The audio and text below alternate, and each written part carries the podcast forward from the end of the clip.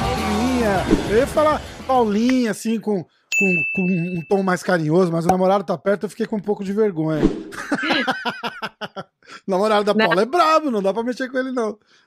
Não, é engraçado que eu comecei a trabalhar da super novinha, assim, ainda mais nesse meio de luta, né, no meio de esporte, então todo mundo me chama de Paulinha, assim. É. Até estranho, aí, tipo, é amigo recente, amigo recente. Fica aquela sabe? coisa meio tipo, será que tá bravo comigo, né? Fala assim, ô Paula, não. nossa, o que que eu fiz? Engraçado, exatamente, acho que eu comecei muito novinha, então todo mundo me chama de Paulinho, engraçado. Cara, como é que tá? Eu olhei aqui hoje, antes da gente, da gente começar a falar, Tava assim, a última ligação que a gente fez, que foi a última vez que você veio aqui no show, faz mais de um ano já, cara. E eu lembro então, que. Tá voltar, viu? É, e então. E é legal que esses combinados do Rafa é tudo de repente, tipo, vai armando a porta, tudo de repente, né? Mas esses são os melhores. Tem que combinar muita coisa. Então, esses são os melhores, não precisa de pauta. É chegar e trocar ideia só, bater papo. Lifestyle, Paulinha, lifestyle. Boa. Cara, como é que tá? Conta, conta as novidades. A última vez tava rolando uns, uns projetos, tal. A pandemia provavelmente estragou tudo, né? É, não, a pandemia deu uma atrapalhada, assim, de forma geral, né, no mundo, principalmente do entretenimento, sofreu muito. Só que já voltamos é todo vapor. Hoje eu tô apresentando o BJJ Stars, né? Sim. A gente já fez os eventos, teve a última edição que foi incrível que foi uma edição super especial também, que marcou o retorno do público para a Arena.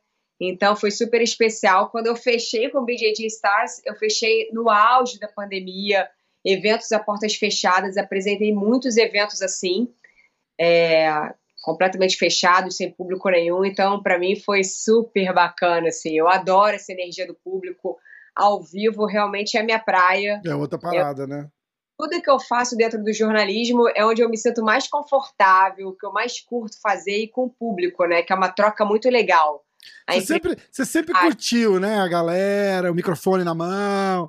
Foi incrível. E foi um showzaço, assim, o BJJ Stars realmente chegou, cara, com o pé na porta nesse mercado, Sim. né? No mundo do jiu-jitsu, fazendo uma entrega excelente que também não é só oferecendo um grande evento, eles estão com um fluxo de. estão oferecendo sempre grandes eventos. E acho que esse é o maior desafio aí dessa, nessa empreitada, né? É, Exato. E eu, dei, dos... e eu dei uma puta bola fora, porque na semana do BJJ Stars eu trouxe o FEPA na live. A gente. Eu, eu, eu tô fazendo um programa semanal com o pé de pano que chama A Hora do Jiu-Jitsu. Uhum. E, e aí a gente trouxe o FEPA é, na live para falar do, do, do, BJJ Stars, e a gente falou do card, não sei o que. Ele deu uns, uns pay-per-view pra galera, pra eu sortear e tal, não sei o que. E eu devia ter chamado vocês pra vir junto, né, cara? Eu não sei por que, é, que, eu, que eu, não pensei. Então tá bom, gente tá. Eu não guardo mágoas, Rafa. Eu guardo... Ouvindo hoje aqui no. Eu não guardo mágoas, mas muito obrigado. Até a próxima. Boa noite. Pois é, tá até mas, cara, foi incrível. Enfim, o FEPA tá fazendo um grande trabalho, tá com uma super equipe, grandes sócios. O evento tá muito consolidado e hum, é isso. Acho que cada dia tá melhor, tá uma entrega melhor e eu acho que esse marco do público, o último evento, é, ele também promoveu, né? Foi Brasil e Estados Unidos, tivemos é, lutas internacionais é, defesa de cinturão, lenda do esporte, o Leozinho Vieira. É, cara, aquilo foi demais de ver, né? Incrível.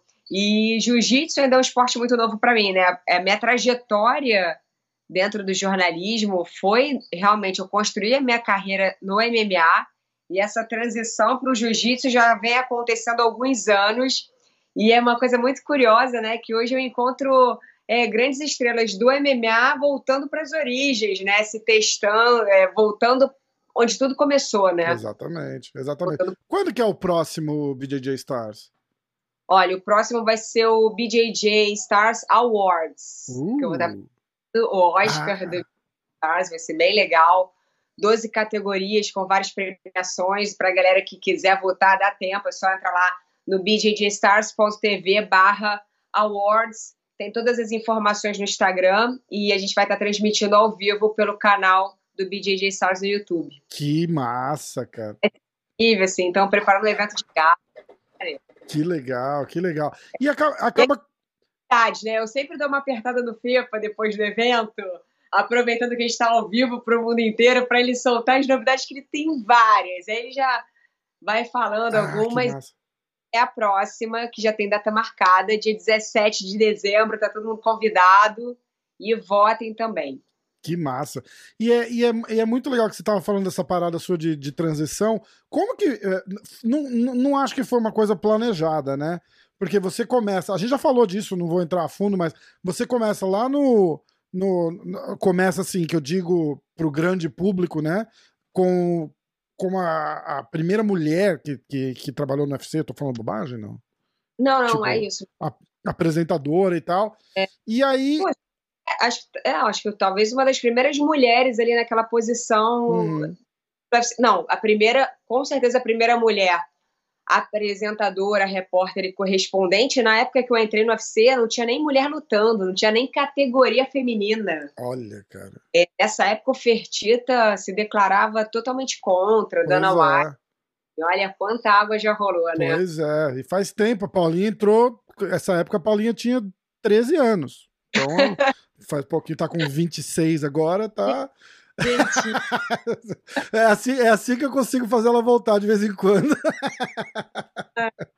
Então, e assim, tudo na minha vida meio aconteceu sem planejar. A minha própria, a facu, na faculdade mesmo. Eu não entrei na faculdade de jornalismo pensando em seguir para a área do esporte. Na verdade, as oportunidades foram aparecendo e o meu caminho foi sendo construído com as oportunidades eu nem pensava, eu achava que eu ia para um lado cultural. Minha mãe é jornalista, é de uma outra linha completamente diferente, jo jornalismo mesmo, e enfim, então eu nem imaginava que eu ia cair no esporte e caí bem.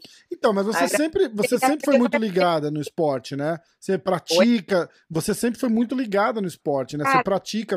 Não, acredita que eu não sempre fui muito ligada no esporte. Tá falando sério? sério, isso é uma coisa muito curiosa, assim, da minha história. Eu fiz poucos esportes criança, aqueles esportes básicos que todas as crianças fazem, sabe? Ah, a menina faz balé e o teu irmão que é pro judô, tipo assim. Uhum. E, na verdade, a minha família é, não tem muito essa... Não tem muita essa, eu não tive muita essa referência, referência dentro da minha casa e da minha família. Então, na verdade, eu me envolvi mesmo com os esportes no final da adolescência e entrando na faculdade.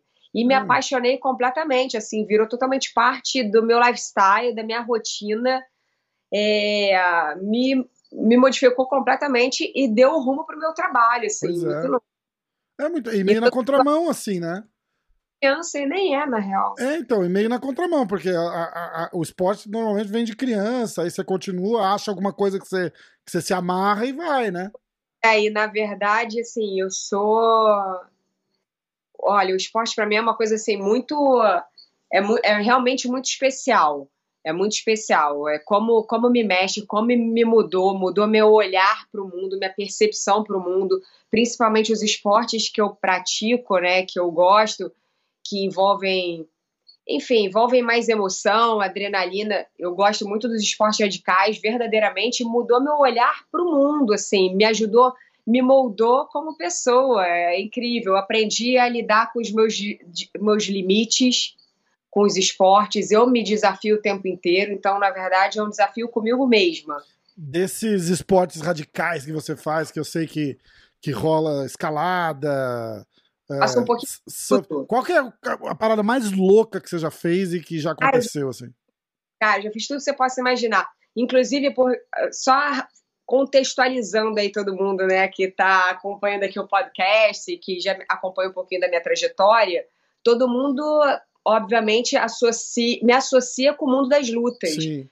Eu comecei a trabalhar é, no jornalismo ainda durante a faculdade num programa de esportes radicais. Foi aí ah, que. É verdade. Nossa, é verdade. O, o UFC engoliu tudo, né, cara? E virou a, a, a Paula do UFC. É, no canal Combate, né? Mas antes do combate, ainda durante a faculdade, eu recebi um convite para fazer um programa de esportes. No início era de skate. Hum. Então eu comecei a andar de skate por causa do programa que eu apresentava. E aí esse programa de skate, em algum determinado momento, virou um programa de esportes radicais. Que e aí massa. eu fui jogada no mundo. E aí eu mudei. E aí eu mudei Caraca. completamente. Tornei e para loucura dos meus pais, né, que não estavam muito nesse mundo, enfim, e aí foi isso. Aí começou a minha jornada. Beleza, e depois disso, eu ainda também, ainda na faculdade, não tinha fechado a minha faculdade, eu fui para o canal Combate, e aí foi a história dos desafios. Eu trouxe comigo, eu trouxe comigo para o mundo das lutas essa minha paixão pelos esportes. Eu Sim. trouxe na minha bagagem. A gente fez, a gente falou na, na última vez que você, que você teve aqui, a penúltima, da, daquela parada que você fez com o Sampierre, e eu ia gravar com o Sampierre. Você, Exatamente. Na verdade, isso era um programa meu dentro do canal Combate, que depois eu levei para o UFC e que bombava muito. Mas assim, eu levei porque era o que eu mais curtia fazer, era realmente o meu é. lifestyle. Eu consegui casar com o meu trabalho e deu muito certo. Foi um casamento ótimo. É, o público adorava, assim, né? É, é muito, muito legal mesmo. Você acaba. Não é para você fazer graça por, por vezes era engraçado você ver um, um atleta ali com aquela imagem de super poderoso, com medo de alguma coisa, mas na verdade a ideia era humanizar mesmo. Você está lidando com outros tipos de sentimentos, enfim. Exatamente. Felicidade, adrenalina, altura, perigo é outra história, né? É. Não, mas você, você pegar um, um, um negócio é, redondo ou quadrado, seja lá a, a forma que você queira chamar, e mudar um pouco a forma que faz isso, fica legal.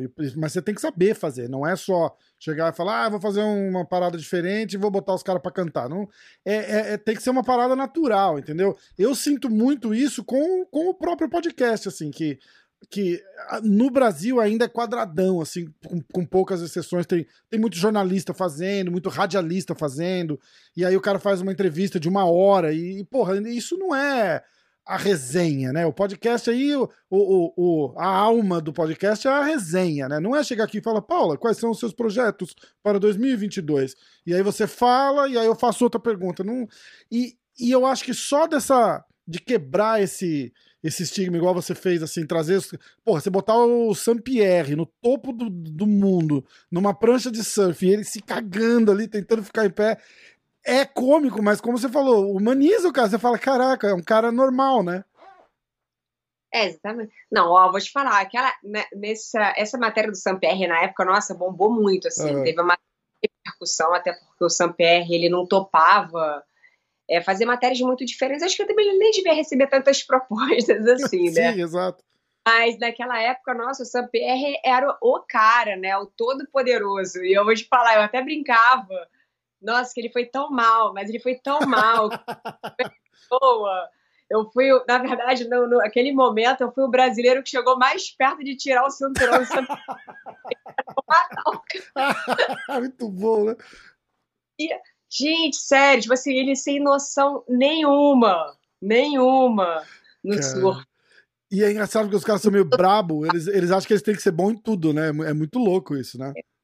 Nossa, é, mas eu te, vou te falar, eu já radicalizei com a galera da, das lutas aí, já coloquei em todos os esportes, salto de paraquedas, mergulho, rapel, todos os desafios que você possa imaginar. É muito... Você sabe que é uma coisa engra... Você sabe que é uma coisa engraçada? Que toda vez que a gente fala, eu ou acabei de, de, de fazer, ou, ou, eu vou fazer uma parada com o Sampierre. Eu vou gravar com o Sampierre amanhã. Ah, é? É, é, é, o nosso vai pro ar provavelmente na outra semana. Mas hoje, aqui, dia 1 de dezembro, eu vou gravar com o Sampierre amanhã de novo. Aí eu tava pensando nisso um pouquinho antes da gente começar. Falei, nossa, a última vez que eu gravei com você, eu tinha acabado de gravar com, com o Sampierre a segunda participação dele. E a primeira vez, eu ia gravar, tipo, um ou dois dias depois, quando a gente fez o primeiro, que você até contou essa história, e eu, e eu falei para ele no, no, no, podcast, eu falei, ah, Paula, ele, ah, eu lembro dela, Paulinha. Ele te chamou de alguma coisa, o que que era? Fanfarrona. Fanfarrona. é isso aí. Gente, você resgatou aí memórias do fundo do baú, Rafa. Puta merda, né, cara? Demais. Escuta, dessa parada de esportes radicais, assim, qual que foi a, a parada mais louca que. Fora se pendurar naquela. Você vai ter que me contar o truque daquela pedra lá, que você se pendura, que parece que vai acabar. Que o mundo acaba ali depois da pedra. Rola um chãozinho que não sai na foto. Como é que é aquilo ali? Pô, não rola, não. Você tá ali brincando, é... cara. É, não rola. Não, mas ali é o seguinte: é tranquilo. Se você não tiver labirintite, não passar mal. É, tá... se você não cair. Escorregar, tá tranquilo. É, então, aquela. Até sei, você está falando de uma trilha, né, que eu faço muito aqui no Rio de Janeiro, que é a Garganta. Ah. Que é Floresta da Tijuca, realmente é incrível. É o meu lugar, meu pico de trilha assim preferido aqui no Rio, sem dúvida nenhuma, e eu faço num ritmo meio esporte, assim, não é só contemplativo. É uma trilha que tem um ritmo bem puxado e, o, e a recompensa é aquele visual é incrível. É maravilhoso né? aquilo lá, né, cara? Aquilo lá é demais mesmo. Toda vez que eu posto aquela foto, sério, eu posto a mesma, praticamente a mesma foto, essa mudar roupa. E sempre bomba, assim, mas é realmente impressionante. Assim, eu não me canso desse lugar. É lindo eu mesmo. Já fui várias e várias vezes, mas é tão deslumbrante, é tão incrível, assim, você dá uma reenergizada, sabe? Sim, eu imagino. Tudo, assim, todos os esportes já me desafiei de todas as formas. Eu acho que, assim, a coisa mais louca que eu já fiz, bem novinha, assim, antes do canal Combate nesse esporte radical, que inclusive é uma coisa que eu não faria de novo, é, eu fiz, eu participei, eu ent... olha que coisa louca. Como eu, como a gente é inconsequente, né? A gente não mede o perigo das coisas. Me colocaram junto com uma equipe de acrobacia de moto. Nossa! Aí, garupa. Na garupa? Fazia apresentação de acrobacia de moto e eu na garupa. Tipo, cara, que, que eu tinha na cabeça? Assim, era no limits. Que e aí, esse dia eu dei uma assustada. Esse dia eu falei, cara, esse é meu limite. Caraca, mas passou, passou algum perrengue, alguma coisa? Ou... Hã? Passou Muito algum per... Então, quando, quando eu falo e você fala ao mesmo tempo, tá cortando, você tá percebendo? Não, pra mim não. É, pra mim corta. Por isso que eu é, dá, dá uma encavalada, assim, desculpa. Chegou a passar algum perrengue na moto ali ou é só a situação? Eu odeio moto, morro de medo. Eu gosto de ver de longe, mas eu não vou em garupa. Eu tenho medo. É, é, Deus me livre fazer uma parada dessa. Então, hoje eu também. hoje eu pensando no que eu fiz, eu penso, cara, que loucura. Foi a coisa mais louca assim que eu fiz, que loucura mesmo. Mas é isso, já fiz de tudo um pouquinho aí de esporte. Eu fiz tudo. Ah, eu vejo você andar de skate e tal, que é radical, é, é, é mais tranquilo. também não faria. O jeito que eu ando não é radical. É. Até é, e o meu, ah, gente, pra galera que anda de skate, o meu não é carver, não, não é aquele skate lento, não, tá? Meu skate é rápido, pega uma velocidade e tal. É divertido. Eu vou te falar que acho que é um dos meus principais esportes, sem dúvida nenhuma, é o skate. Hum, já pulou de paraquedas, essas paradas tudo? Você... Ah, ah, cara, é outra coisa que não dá também. Eu já fiz rapel em ponte, já, enfim, já tive queda livre no meio do rapel, cortar a corda do rapel, tipo assim, já fiz de tudo. Caraca, que doideira, cara. É, Você... então, é, algum tempo atrás, também até postei outro dia um TBT, eu já fiz aula de trapézio. Falei, bom. fiz a... E aí, em Las Vegas. Falei, vai, bom, que o vai que o Cirque de Solé tá contratando. Oi? Falei, vai que o Cirque de Solé tá contratando. É isso, ó, se nada der certo, vou mandar meu currículo pro seu. Tô sem limites. Tá? Ai, caraca. Escutei o teu, o teu canal no YouTube, que você falou que ia dar uma, uma revitalizada. Tá rolando, não rolou? Como é que tá? Canal, meu canal tá lá. Engraçado que eu tava falando disso essa semana. Vou colocar o primeiro vídeo, espero semana que vem. Hum. É, vai ser um Brazilian Experience, realmente vai ser uma matéria super especial fiz numa viagem, enfim. Só vou, dar, só vou contar isso por enquanto. Ah, te... tá, depois você me conta, você me conta em off. Mas vai ser bem legal. Eu, tô, eu já tô com algumas matérias gravadas, só que nenhuma lançada ainda. Então, eu tava Entendi. preparando primeiro, é, fazendo uma frente de matérias para conseguir manter um fluxo. Né? Não adianta você colocar uma matéria e depois ficar um século sem Sim. postar. Mas você vai fazer uma parada tipo super produção? Faz, faz uma parada mais natural também, cara. Às vezes é legal. Não. Tem várias propostas. Eu acho que assim, acho que cabe tudo. Mas eu acho que com a minha expertise, né, com a minha experiência, eu consigo entregar vários, um monte de tipo de conteúdo, né? Acho Sim. que dá para fazer. Eu acho que hoje as pessoas estão entregando muito vlog, mas poxa, eu sei entregar uma coisa tão mais legal, né? De já com a minha experiência de ter filmado tanto por aí pelo Sim. mundo. Poxa, filmei Viajei o mundo inteiro sozinha, sem equipe, eu filmando, eu produzindo, eu fazendo tudo. Então, agora eu vou trazer um pouquinho dessa experiência, só que com outro olhar. Entendi. Né? Não da luta, mas indo também para esse lado de lifestyle, enfim, que é o que eu acredito que é o que eu curto, faz parte da minha rotina. E aquela parada que você tava uh, com a Claudinha Gadelha também não. É que você tem tanta coisa acontecendo ao mesmo tempo que eu não, não, não consigo dar conta de acompanhar. Ah.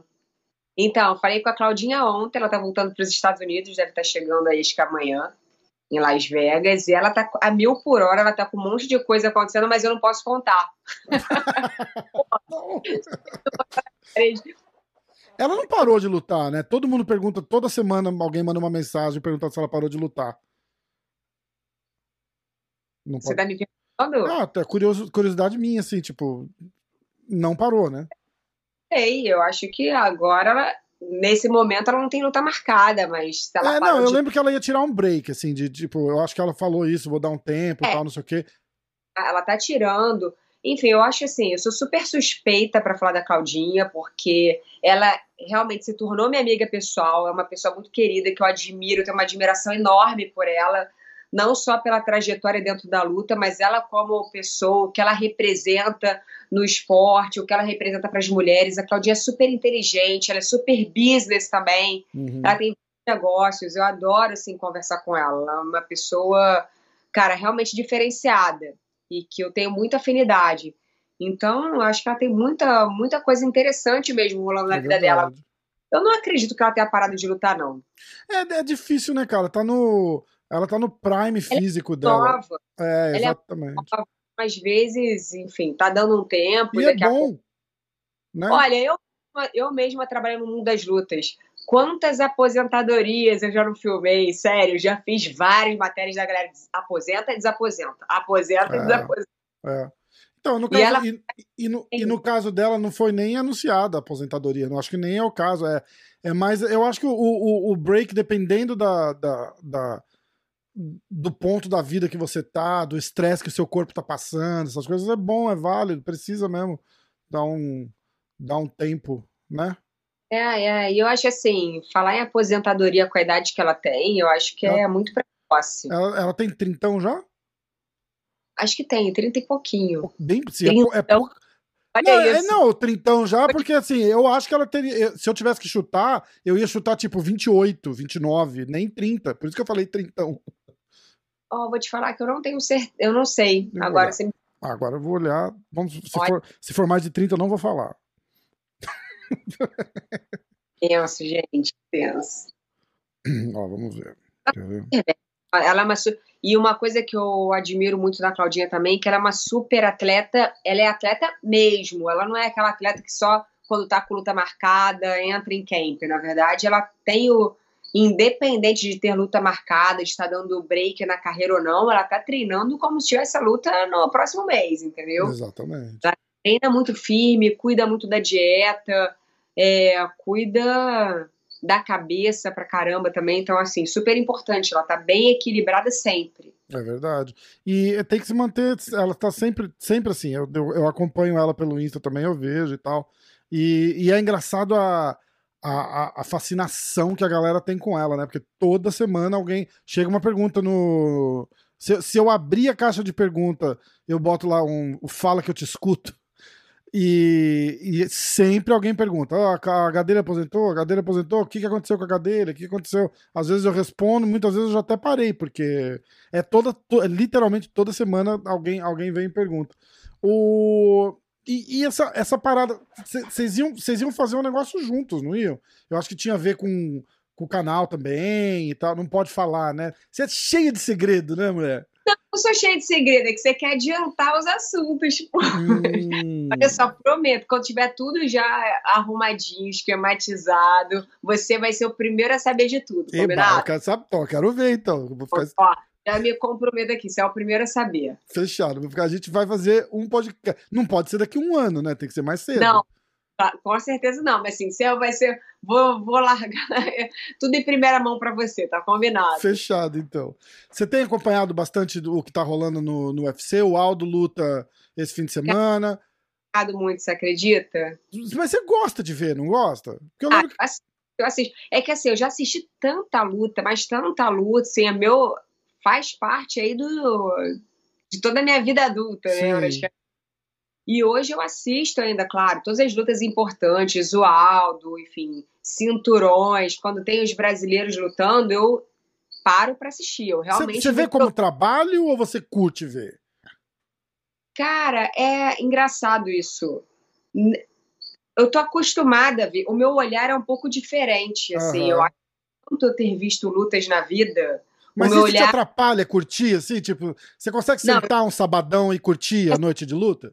Oi? Você consegue. Você consegue. É... A gente tá com um atrasinho, tá, tá, tá acabando comigo esse. É, é, você consegue sentar e curtir luta, assim, ou você vê com um olho clínico. Porque tem cara que não gosta, tem lutador, o cara chega e fala assim, porra, não quero nem ver, não, não, não, não, não interessa, porque vê tanto, tá tanto falando daquilo, que foi o teu caso antes, né? Que, que às vezes incomoda, ou, ou, ou, não é uma coisa que te deixa relaxado, assim. Pois é, eu acho assim, eu acho que o olhar muda, de fato muda. Eu lembro que você fica com um olhar mais técnico, assim, você fica mais frio mesmo, olhando e analisando e sabendo os bastidores e já entende, entende tanto aquilo ali de como é que funciona. Então, assim, eu me emociono quando eu vejo o Aldo. O Aldo sempre emociona, né? Imagina, eu acompanho a história dele, a trajetória dele desde que ele estava no WEC, desde que ele Caraca, né? Então, é, é claro que essas pessoas que eu estou acompanhando desde sempre na carreira eu olho com mais atenção e com, com emoção de fato, mas de uma maneira geral eu não sou mais tão emotiva assim. Uhum. Eu acho que era é apaixonada pela luta, eu adoro, claro, adoro até acho que a gente quando a gente entende, né, do assunto, a gente entende do esporte, você realmente gosta porque você está entendendo tudo, você entende todas as nuances, você entende toda toda a engrenagem daquele esporte ali só que é menos emocionado. Meu olhar é muito mais técnico, é muito mais frio mesmo. Sim, sim, sim. É, é mais emociona, assim, principalmente, né, por ter, imagina, acompanha a trajetória de todos tão de perto, acompanhando as dificuldades, e lesão, e volta, e cinturão, e perde, e ganha. Então você vai acompanhando aquele de perto, então ele transcende o esporte. É verdade, verdade. é verdade, é verdade. Você você, na verdade, se envolve ali pela história mesmo de vida, pelo atleta como pessoa e não só pelo atleta dentro do é, octógono. É, então, eu acho que não. Eu, eu acho que aí rola um pouco daquela, da, daquela parada, tipo, ah, igual você falou, o Aldo. É, é o Aldo, né, cara? Se, se tá ganhando, se tá perdendo, eu acho que não faz muito. Não faz, e eles, eles todos têm uma, um pouco de mágoa com isso, né? Porque eles têm aquele sentimento, ah, quando eu perco, é, ninguém me chama para falar, ninguém me chama para entrevista, porque eu não fico relevante, não sei o quê. E, e eu lembro que eu, eu, eu não lembro agora se foi o Sakai que perdeu uma luta, e eu chamei ele, tipo, na mesma semana, assim, eu falei, ó, oh, tenho. A gente faz uma livezinha na sexta-feira à noite. Aí eu falei, ó, oh, tenho, tenho a parada, você não quer vir? Ele falou, tipo, sério? Eu falei, como assim? Aí eu não entendi. Eu falei, sério o quê? Ele falou, ah, mas vou falar o quê, cara? Que o cara me bateu? Eu falei, não precisamos falar disso. Vamos lá, vamos bater papo, cara. Não, não, não tem. Ele falou, ah, então tá, eu vou. Mas ele ficou meio, ele ficou meio surpreso, assim, sabe? De, de, de querer chamar pra, pra conversar. E, e é interessante esse lado humano do, do, do, do atleta também, né, cara? Falou, cara, é teu trabalho, porra. Um dia, um dia você vai bem, outro dia você vai mal, e, e você é o mesmo cara. É, mas eu acho que isso é muito varia muito de pessoa para pessoa, né? Tem atleta que lida super bem com essas experiências, com o revés, né? de uma luta, enfim, de um resultado. E tem os outros que acabam se recolhendo mesmo, que preferem se retirar do cenário. Então, assim, é muito de cada um. É. E eu vivendo tanto tempo nesse esporte, nesses bastidores, eu comecei a entender, assim, realmente cada um funciona de uma maneira e cada um tem uma personalidade mesmo. E é isso. Você sente um, um hype legal de vindo dessa dessa disputa do, do, do Charles do Bronx agora para a semana que vem? Cê, cê, rola, eu não te, isso é uma coisa que eu sinto falta, assim, sabe? Eu lembro quando o Borrachinha foi disputar aquele cinturão com, com a Desânia lá, que parecia que o Brasil ia disputar a final da Copa do Mundo, sabe? Aquele, fica aquele hype. Eu, eu, meu pai me ligou, falou: é teu amigo, né, que vai lutar. Eu falei: é, ele falou, todo mundo falando disso. E você sente esse mesmo, de repente não no mesmo nível, mas, mas rola, tá, tá rolando um hype. Como é que tá o, o, o. Eu sei que a gente falou que ia falar de lifestyle, mas eu não consigo me segurar, né? Como é que tá a, a vibe do MMA aí? Eu vou falar, assim, primeiro eu vou falar do Charles do Bronx, que tá. você falou, que eu sou fã Cara, o Charles é incrível. Assim, eu pessoalmente, assim, acho que é, é acho que é uma das lutas que eu mais estou empolgada para assistir. Eu também, olha isso, vou entregar um pouco da minha idade. Mas, cara, eu. 20, eu errei, eu falei 26, é 28. tá aumentando, né? Tá aumentando no final, no final. Ele vai aumentando a idade. Cara, eu vi o Charles estrear, cara, no MMA, assim, super novinho, num GP do Brasil, e ele era um menino desconhecido, lutando contra atletas super duros na época e vencendo o GP. E o Charles, ele tem uma ele tem uma característica da luta, assim, que eu sou fã, eu adoro. Ele luta muito confortável. Ele entra no óculos, ele se diverte, ele é muito solto. Ele solta o jogo, ele é muito plástico. Cara, o Charles é incrível. É, e eu é tô... um cara nota mil também, né? Sério, o Charles eu desmarco aniversário, eu desmarco eventos para ver esse menino lutar. Ele é sensacional. Eu sou fã dele, assim, fã declarada. Ele é, e é tão legal ter um cara desse como campeão, né, cara? Cara, o Charles é incrível. Assim, para quem gosta de luta, para quem realmente curte luta, cara, ele é fenomenal. Ele é fenomenal. É. E foi e sempre foi. Que bom que ele está tendo oportunidade agora. Enfim, né? Vem numa trajetória crescente sempre. Sim, e tá rolando um retorno da galera para ele? Sobre uh, como é que é o movimento aqui no Brasil, assim, acho que o MMA esfriou muito no Brasil. É, isso é uma realidade, porque eu acho assim, o Brasil são várias questões, né? A gente analisando o mercado. É, é, é, é, muito cultural também, né? O brasileiro, gente, eu sempre falo isso, que é uma grande verdade. O brasileiro, ele não segue o esporte, com exceção do futebol. Hum. O brasileiro não segue o esporte, ele segue o ídolo. Então, hum. um esporte sem ídolo no Brasil é muito complexo e é mais e o mais complicado dessa história toda do MMA, né, que eles têm grandes atletas e campeões e tudo mais, que não basta o atleta ser campeão para ele ser ídolo. Tá muito é. louco. É muito, muito complexo conta. Eu falo, é, eu falo que. que como é que é o... Hoje a maioria dos atletas profissionais é, do UFC, do MMA, moram fora do Brasil, pouquíssimos estão aqui. É. Então um, é muito complicado você fazer esse trabalho de imagem, trabalho de marketing com os atletas que nem moram mais aqui, que não tem, não estão mais no Brasil.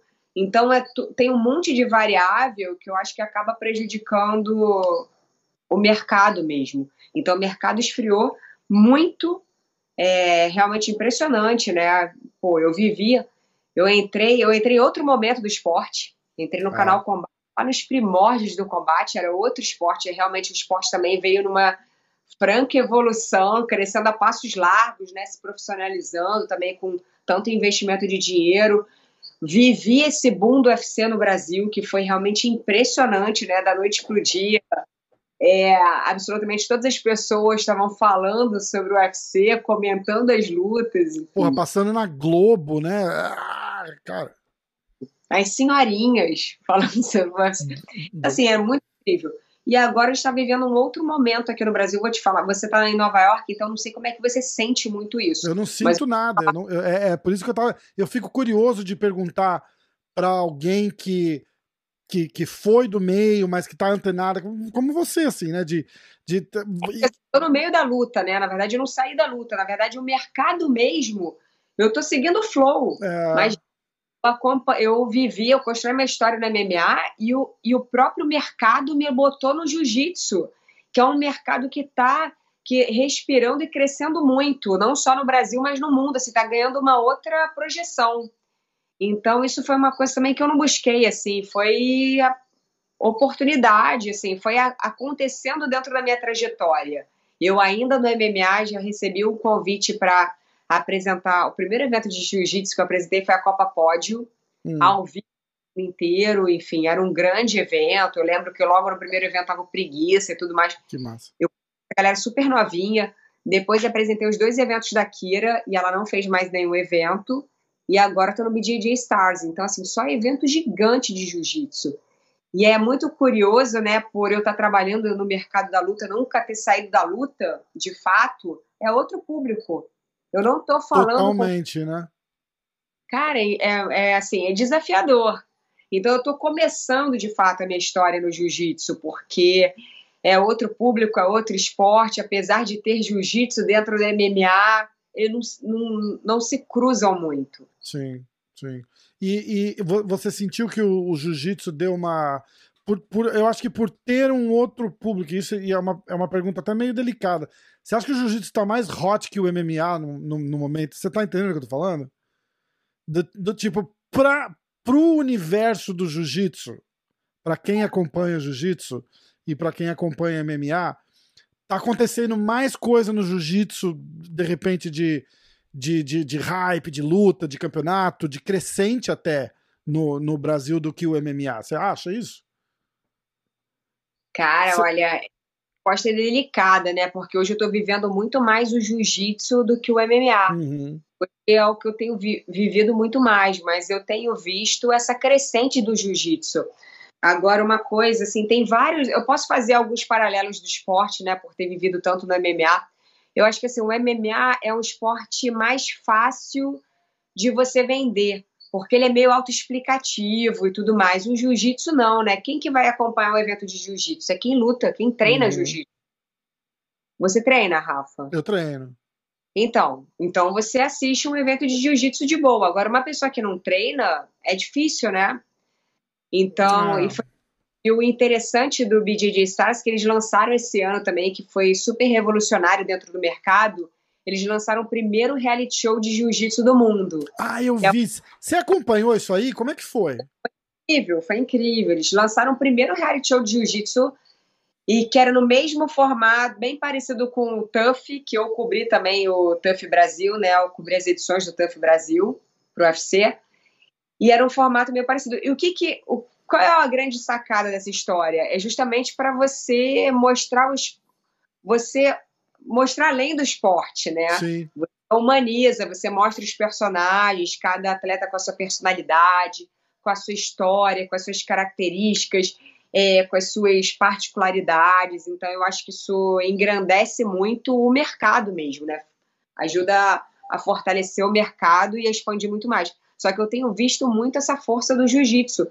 Tanto é que a gente agora tem, existem vários eventos na disputa, o que é ótimo. Exatamente. A concorrência é saudável, a concorrência é muito boa para o esporte. Eu acho também. E aí, eu, aí eu, eu vou circular de volta para aquela parada que a gente estava falando do, do, do Charles, por exemplo. Charles, campeão, vai lutar daqui, sei lá, 10 dias. Você sente, até por você não estar tá mais envolvida, seria o termômetro ideal, entendeu? você sente o zum zum zum falando e, e, e aquele, ó, oh, oh, vai ter luta, pô, até sábado, sábado que vem, o campeão. Eu acho que morreu um pouco isso, né?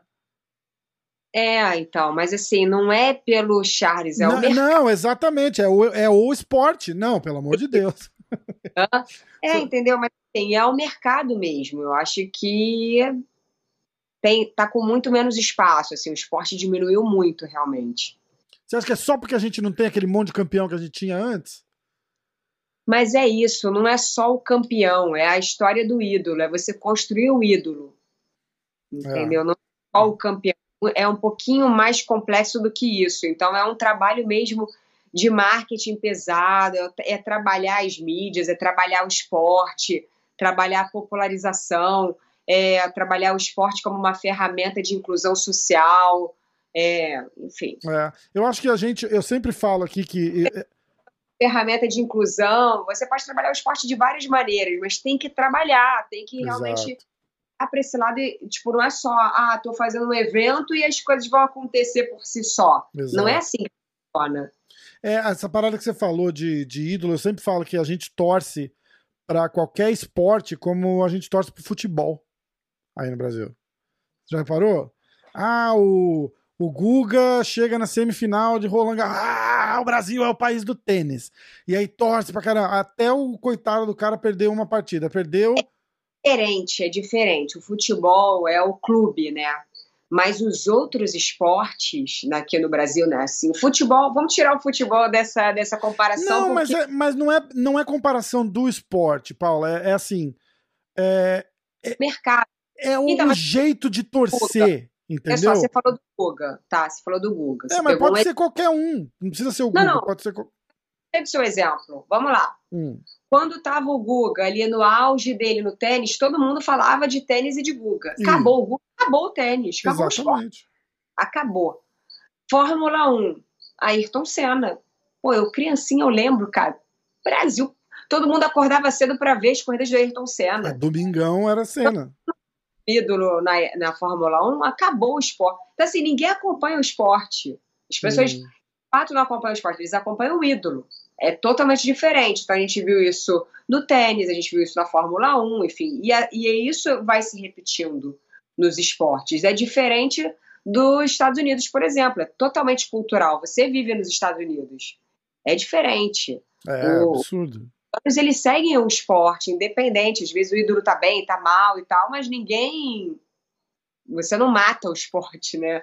Junto é, com o ídolo. É, é. E, e, e, aí eu volto essa parada do jeito de torcer também. A gente é muito. É, como é que chama? É, o, jeito que a gente torce é com muito amor e com muito ódio, né? Muito amor é. quando ganha, muito ódio quando perde, é. assim. É, entendeu? Isso, isso é uma coisa também que eu sempre falo, assim, que eu também eu gosto dessa comparação. É, eu que já, enfim, já pude acompanhar o MMA, né? Viajei com o UFC para vários lugares do mundo, acompanhei as torcidas em vários lugares do mundo. Eu posso fazer essa comparação da torcida brasileira e do público brasileiro. Cara, o público brasileiro é muito difícil. É verdade. O público brasileiro é um dos mais difíceis do mundo. Porque, assim, a torcida é muito apaixonada, é muito inflamada, mas ela tá junto na vitória. É. Não... Só na vitória. Ida que realmente, assim, eu já. Quantas vezes eu não tive cobrindo UFC em Las Vegas e era uma arena, sei lá, de 16 mil pessoas e um grupinho de 30 brasileiros fazia mais barulho do que a arena. Ah, foda. Do que a arena inteira. Então, assim, o brasileiro ele é muito barulhento, ele é muito apaixonado, ele é muito inflamado, mas ele é muito difícil também. É verdade. Vê, a gente. Vou citar o próprio Anderson Silva. O Anderson Silva foi genial genial. Eu que acompanho o esporte há tantos anos, eu que vivi esse esporte mesmo, na realidade, nos bastidores, no dia a dia, durante todos os anos, na, na, nessa época, né, na, no momento de transição do esporte, de profissionalização do esporte, vivi o auge do UFC, vivi o auge dos brasileiros, eu posso falar com a maior segurança possível, assim, cara, para quem curte MMA, foi um privilégio a gente assistir o Anderson Silva lutar. Nossa senhora, era mágico, né? Hã? Era mágico, era, é, é, é isso um pouco que eu tô tentando é, que... arrancar de você, assim. Quando o Anderson ia lutar, fica, fica assim, uma semana, duas semanas antes, assim, fala, cacete, daqui a pouco tem luta do Anderson, daqui a pouco tem luta. Igual o jogo da seleção brasileira, né? Eu falo, ó. O Anderson foi realmente, o Anderson foi monstruoso. Eu lembro que uma vez em Vegas eu entrevistei o Mike Tyson. Olha só hum, que momento. Caraca, demais, né? Mike Tyson. Tipo, eu não sabia. Cara, é, é muita emoção, assim, para mim, não podia entrevistar o Mike Tyson. Enfim, não podia, mas conseguia lá na beira do Octagon, conseguia.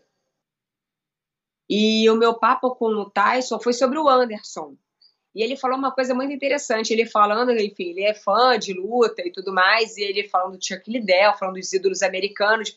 E ele falou uma coisa do Anderson super precisa. Ele falou assim, cara, o Anderson foi um divisor de águas no MMA é antes Anderson Silva e depois de Anderson Silva. E é isso. É ele foi genial. O que o Anderson fez dentro do octógono, a maneira que ele se arriscou, a maneira que, que ele se colocou nos combates, a versatilidade dele, a imprevisibilidade, a plasticidade, a segurança, ele subindo de categoria, é, indo lutar com James Irving, com Forrest Griffin, o que ele fez, cara, foi impressionante.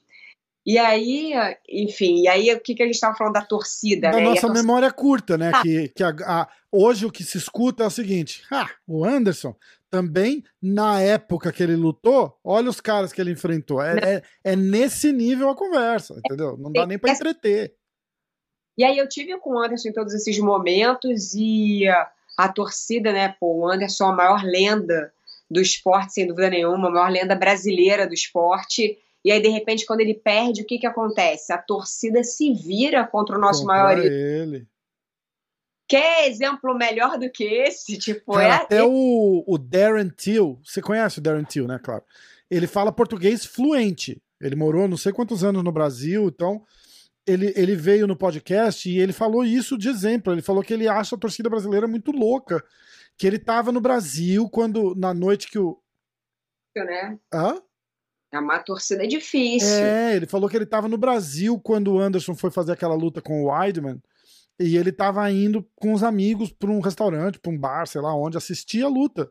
E ele disse que na ida, todo mundo falou: Nossa, porque o Anderson vai lutar, que legal, é o gênio, é o GOAT e papapá. Aí o Anderson perdeu. Ele falou que os mesmos amigos voltaram e falaram: Esse cara não sabe nada, tem que aposentar. Tá vendo? Fica lá de papagaiada. Eu sabia que isso ia acontecer. Ele falou assim: Como assim, cara?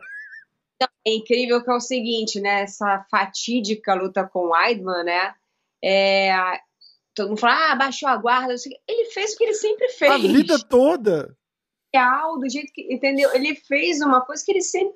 Então, assim, um dia não, não era o dia dele, e é isso, e esse é.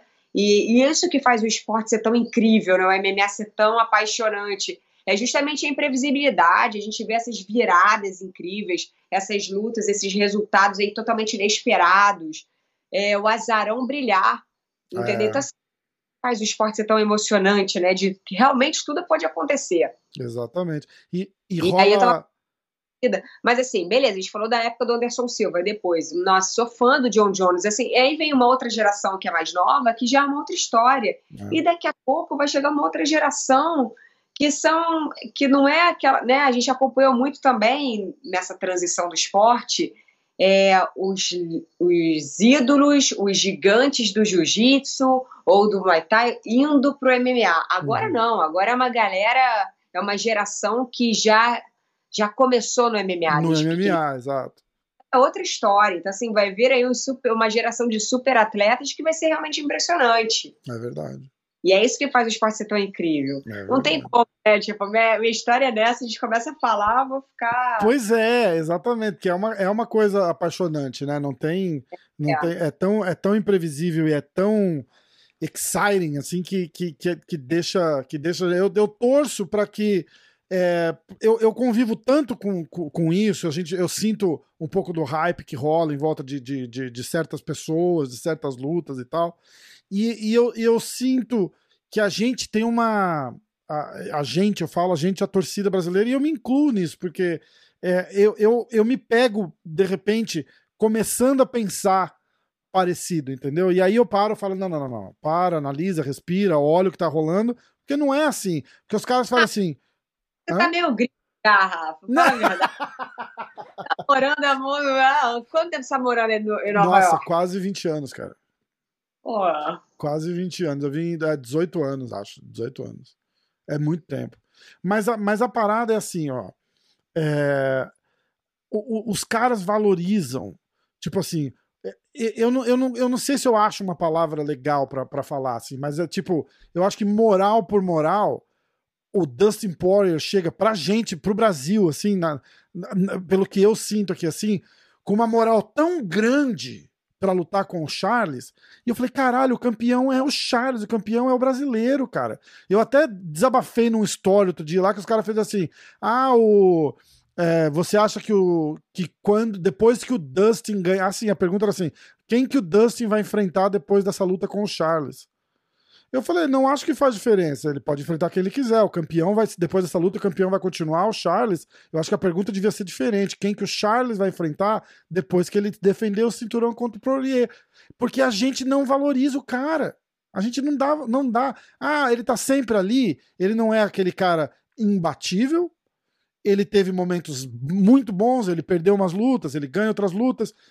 Mas ele é o, o, o, top ali agora e ganhou e é o campeão e a gente tinha que, que falar, cara, esse cara vai ganhar, esse cara vai atropelar e, a gente, e eu não vejo isso. É isso que eu fico, eu fico tentando imaginar assim, fala, como é que tá o zoom zoom zoom para essa luta? Porque se fosse um, um, um outro cara e, e o Charles tem tudo para ser o ídolo, você não acha? Tipo, é um então, cara que... mas assim, não é, o, não é a luta do Charles. De uma maneira geral, não tem mais um zoom zoom. Hum, é, é verdade. De uma maneira geral, não tem mais isso. Eu acho que meio que é, virou a geração Conor é. McGregor. Oi? Virou um pouco a, a, torcida de hoje, assim, é um pouco da geração Conor McGregor. É, sei lá, o mercado esfriou. Eu acho que assim, é, é investimento, é um trabalho ali de marketing, de divulgação, um trabalho conjunto. E a pandemia também não ajudou, a gente nunca Verdade. mais teve Brasil. Então, assim, acho que é uma série de coisas.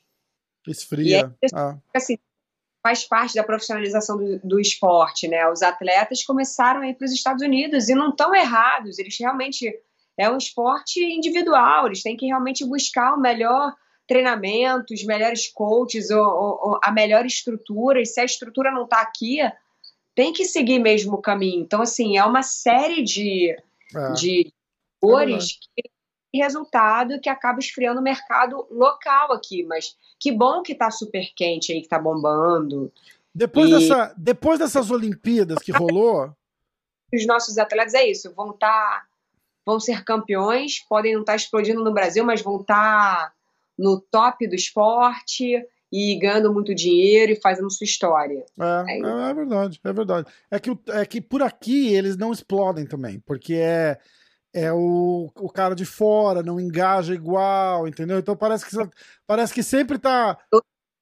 É, mas aí é que tá. São pessoas e pessoas também. É. Então, assim, quando alguém aceita a proposta, de repente, de mudar a vida, e, enfim, tem que se dedicar, vai ter que aprender a falar inglês, vai ter que se posicionar. E eu acho que também é muito da personalidade da pessoa. É. O que é engajar, né? É isso. Não basta o atleta ser tá no top, não, não basta ele ser top contender ou ser campeão, ele tem que, cara, é o seguinte, o que, que as pessoas, eu também sempre tentei explicar muito, dando o exemplo o UFC.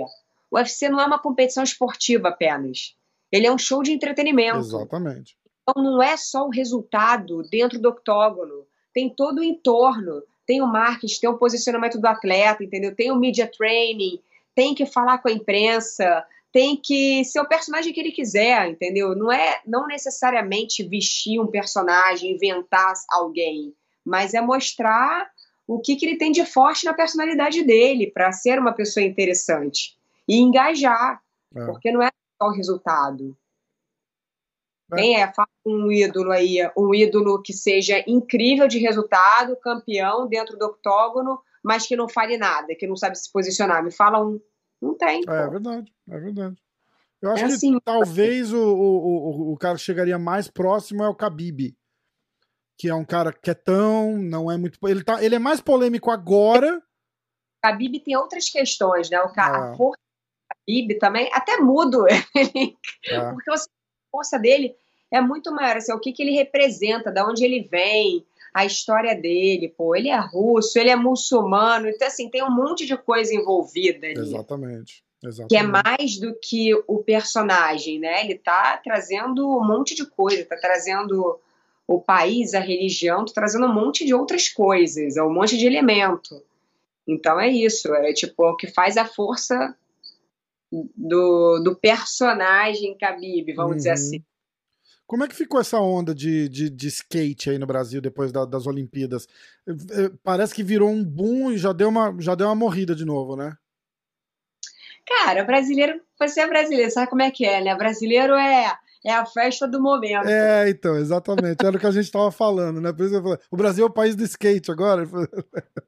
É, ele foi ali na Olimpíada com as medalhas. Aí passou, passou. Puta, é muito louco isso, não, né, cara? Não, não sei dizer, porque eu também não não tô. Eu acho que assim, também é difícil avaliar, assim, brincadeiras à parte, é difícil avaliar também nesse período que a gente está. Os eventos não voltaram ainda. É. Eles têm que é, esperar as coisas se acalmarem mais, os eventos voltarem, o entretenimento, o investimento das empresas para o esporte. Eu acho que é o que eu estou falando, assim, acho que a questão é basicamente, principalmente cultural, né? Não. A gente não tem essa cultura no nosso país, a gente não tem essa cultura no Brasil de um super investimento e um olhar para o esporte. Diferente dos Estados Unidos, que isso é valorizado. A gente nunca teve isso aí no Brasil, né, cara? É complicado, a gente nunca teve isso no Brasil, né? Nunca. Entendeu? Isso é cultural. Aí a gente tá, vamos fazer essa comparação dos países que a gente vive, né? Eu vivo no Brasil, você vive nos Estados Unidos. Como o esporte é valorizado desde o colégio, né? A high school, é faculdade, os atletas, os melhores atletas ganham curso nas melhores universidades. Aqui, cara, aqui é, é muito complicado. É verdade. É muito louco você tá falando isso. E medalhista olímpico, que se você vê onde, onde as pessoas treinam, assim, é inacreditável. É deprimente. Quando a gente tem super-heróis. É, é verdade, então, é verdade. Treinam a estrutura zero que essa galera treina, cara, eles são muito mais do que campeões, fala sério. É, porra, eu moro numa, eu moro numa vilazinha de 4 mil habitantes aqui, um pouquinho para fora de Manhattan. E a minha filha vai fazer a primeira competição de natação agora sábado, né? E ela vai, ela entrou pro time de natação da vila que já é, é tipo, o, o, time é do, da, da Comissão Atlética Olímpica, sei lá como é que chama, o US Swing, alguma coisa. E, e é tudo regulado por eles, assim, o, o, o, o campeonato. Aí você vai olhar onde eles treinam, cara, parece parece as Olimpíadas, assim, você olha assim, aquela piscina linda, toda marcadinha, tudo iluminado, tudo bonito, tudo organizado, tá? E é a escola da minha vila aqui, que é minúscula. Entendeu? É. E aí eu tava conversando com a minha mulher exatamente isso. Eu falei, não, é, é uma loucura, né? A minha filha já tem carteirinha da, da, da do, da, da, do não sei o que, atlética de natação dos Estados Unidos. Você fala, caralho, como, tipo, da onde que tá vindo tudo isso? E aonde que tá com, começando tudo isso? O maiozinho dela já tem o símbolo da, do negócio de natação americano e tal. E você fala, cara, aí a gente pensa nessa parada toda que a gente tá falando agora e, e é um milagre ter gente daí chegando no, no, no patamar que alguns caras chegam, né, cara? Sem nada. Você vai, se você pegar a história desses atletas, dos nossos medalhistas olímpicos, você vê a estrutura, de onde surgiram, a estrutura que tem, sem apoio, assim, tudo super precário, são super-heróis. Povo judiado, né, Paula? É foda, né? É, não é brincadeira, assim, então, assim, é, é, é isso.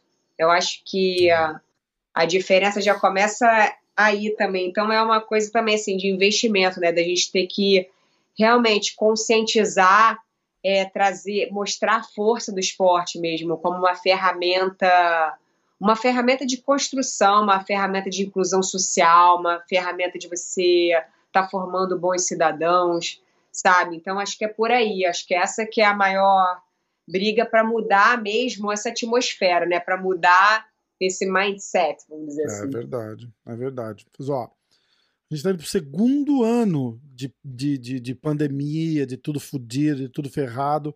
Vamos esperar que a próxima vez que a gente, que a gente se encontrar, comecinho do ano que vem, talvez, passar agora o fim de ano, tem o BJJ Stars, tem o evento lá. O BJJ Stars, como é que chama? Eu já esqueci. É BJJ Stars Awards. Awards. O... Que dia que é? Dia 17 de dezembro, votações estão abertas para a galera que está assistindo a gente, que está escutando a gente. Entra lá na mídia do BJJ Stars, é bjjstars.tv barra awards para votar, são 12 categorias. Aí tem melhor luta, melhor atleta masculino, melhor atleta feminino, enfim, tem várias categorias lá, tá bem legal. Entra, vota, vamos assistir. É por FEPA, cara, tá inovando e tá voando com o BJJ Stars. Eu sou suspeita para falar, Estão apresentando um evento mais real, assim, tá incrível. De repente incrível. eu vou tentar combinar alguma coisa com o FEPA na, na, na semana do, do, negócio lá, eu te dou um toque, aí a gente faz uma resenha só pra falar disso, dar um hypezinho. Eu adoro FEPA. Fechado. Tá bom? E esperar, aí começo do ano que vem, mais ou menos, a gente faz o nosso o nosso check-in anual. E aí você. E aí eu quero ver as novidades ser antes desse, a gente não manter esse ritmo de um ano, a gente marca o um encontro antes, é, pra gente já novidades. Seis em seis meses fica legal. Dá pra, dá pra, dá pra curtir. Um ano é muito tempo, pô. Ah, tá certo, Rafa. Eu adorei o mais uma vez. Obrigado. E aí, falando, a gente vai, a gente vai falando por WhatsApp, por Instagram. Quando tiver novidade, eu te conto em primeira mão, tá? Eba, quero só ver. Combinado. E parabéns, cara, pelo, pelo seu branding aí, tá voando. Tô vendo tudo, tô que adorando. massa, cara. Obrigado. Saiu hoje aquele rap do, do Spotify. E aí Ah. eu fiquei, eu fiquei, eu fiquei babando o ovo, assim, no, nas paradas. Que, que eles dão tipo um highlight do que, do que rolou o ano todo. Eu vou fazer um post daqui a pouco, mas, mas, foi, mas foi bem legal. Acho que Pô, e 43 o FPL hoje já países. Como é que é? tá falando. 2017, 2018, acho. Acho que foi 2018, é, com uma pausa, assim, até o, talvez o meio de 2019. E aí a gente pegou firme, e aí eu tô no mesmo barco de todo mundo. Aí veio a pandemia. É. Não, mas tá legal. Paulinha, eu vou botar Eu- o seu Instagram aqui na, na frente. Tá, tá todo mundo vendo o tempo todo, mas fala pro pessoal da, da Spotify. O pessoal seguir você, te acompanhar. Não, eu adoro que você, o Rafa é super multimídia, né? Ele grava e faz a foto e, e é podcast, é tudo, todas as plataformas, né? Isso aqui é multi, multifunção. Então, pra galera que tá escutando a gente, me segue lá no Instagram, Paula Sack, S-A-C-K. E lá eu tô contando as novidades, o que sai no YouTube, o que sai nas outras plataformas, eu aviso por lá. Legal, vamos ficar de olho. E por aqui, você vai avisar por aqui primeiro. Não, não- você já falou, já prometeu. Te aviso em primeiríssima mão. Fechado então, Paulinha. Um beijão, Obrigada. obrigado. Papo mais uma Um vez e a gente vai sempre. novidades. Beijo! Beijão, valeu.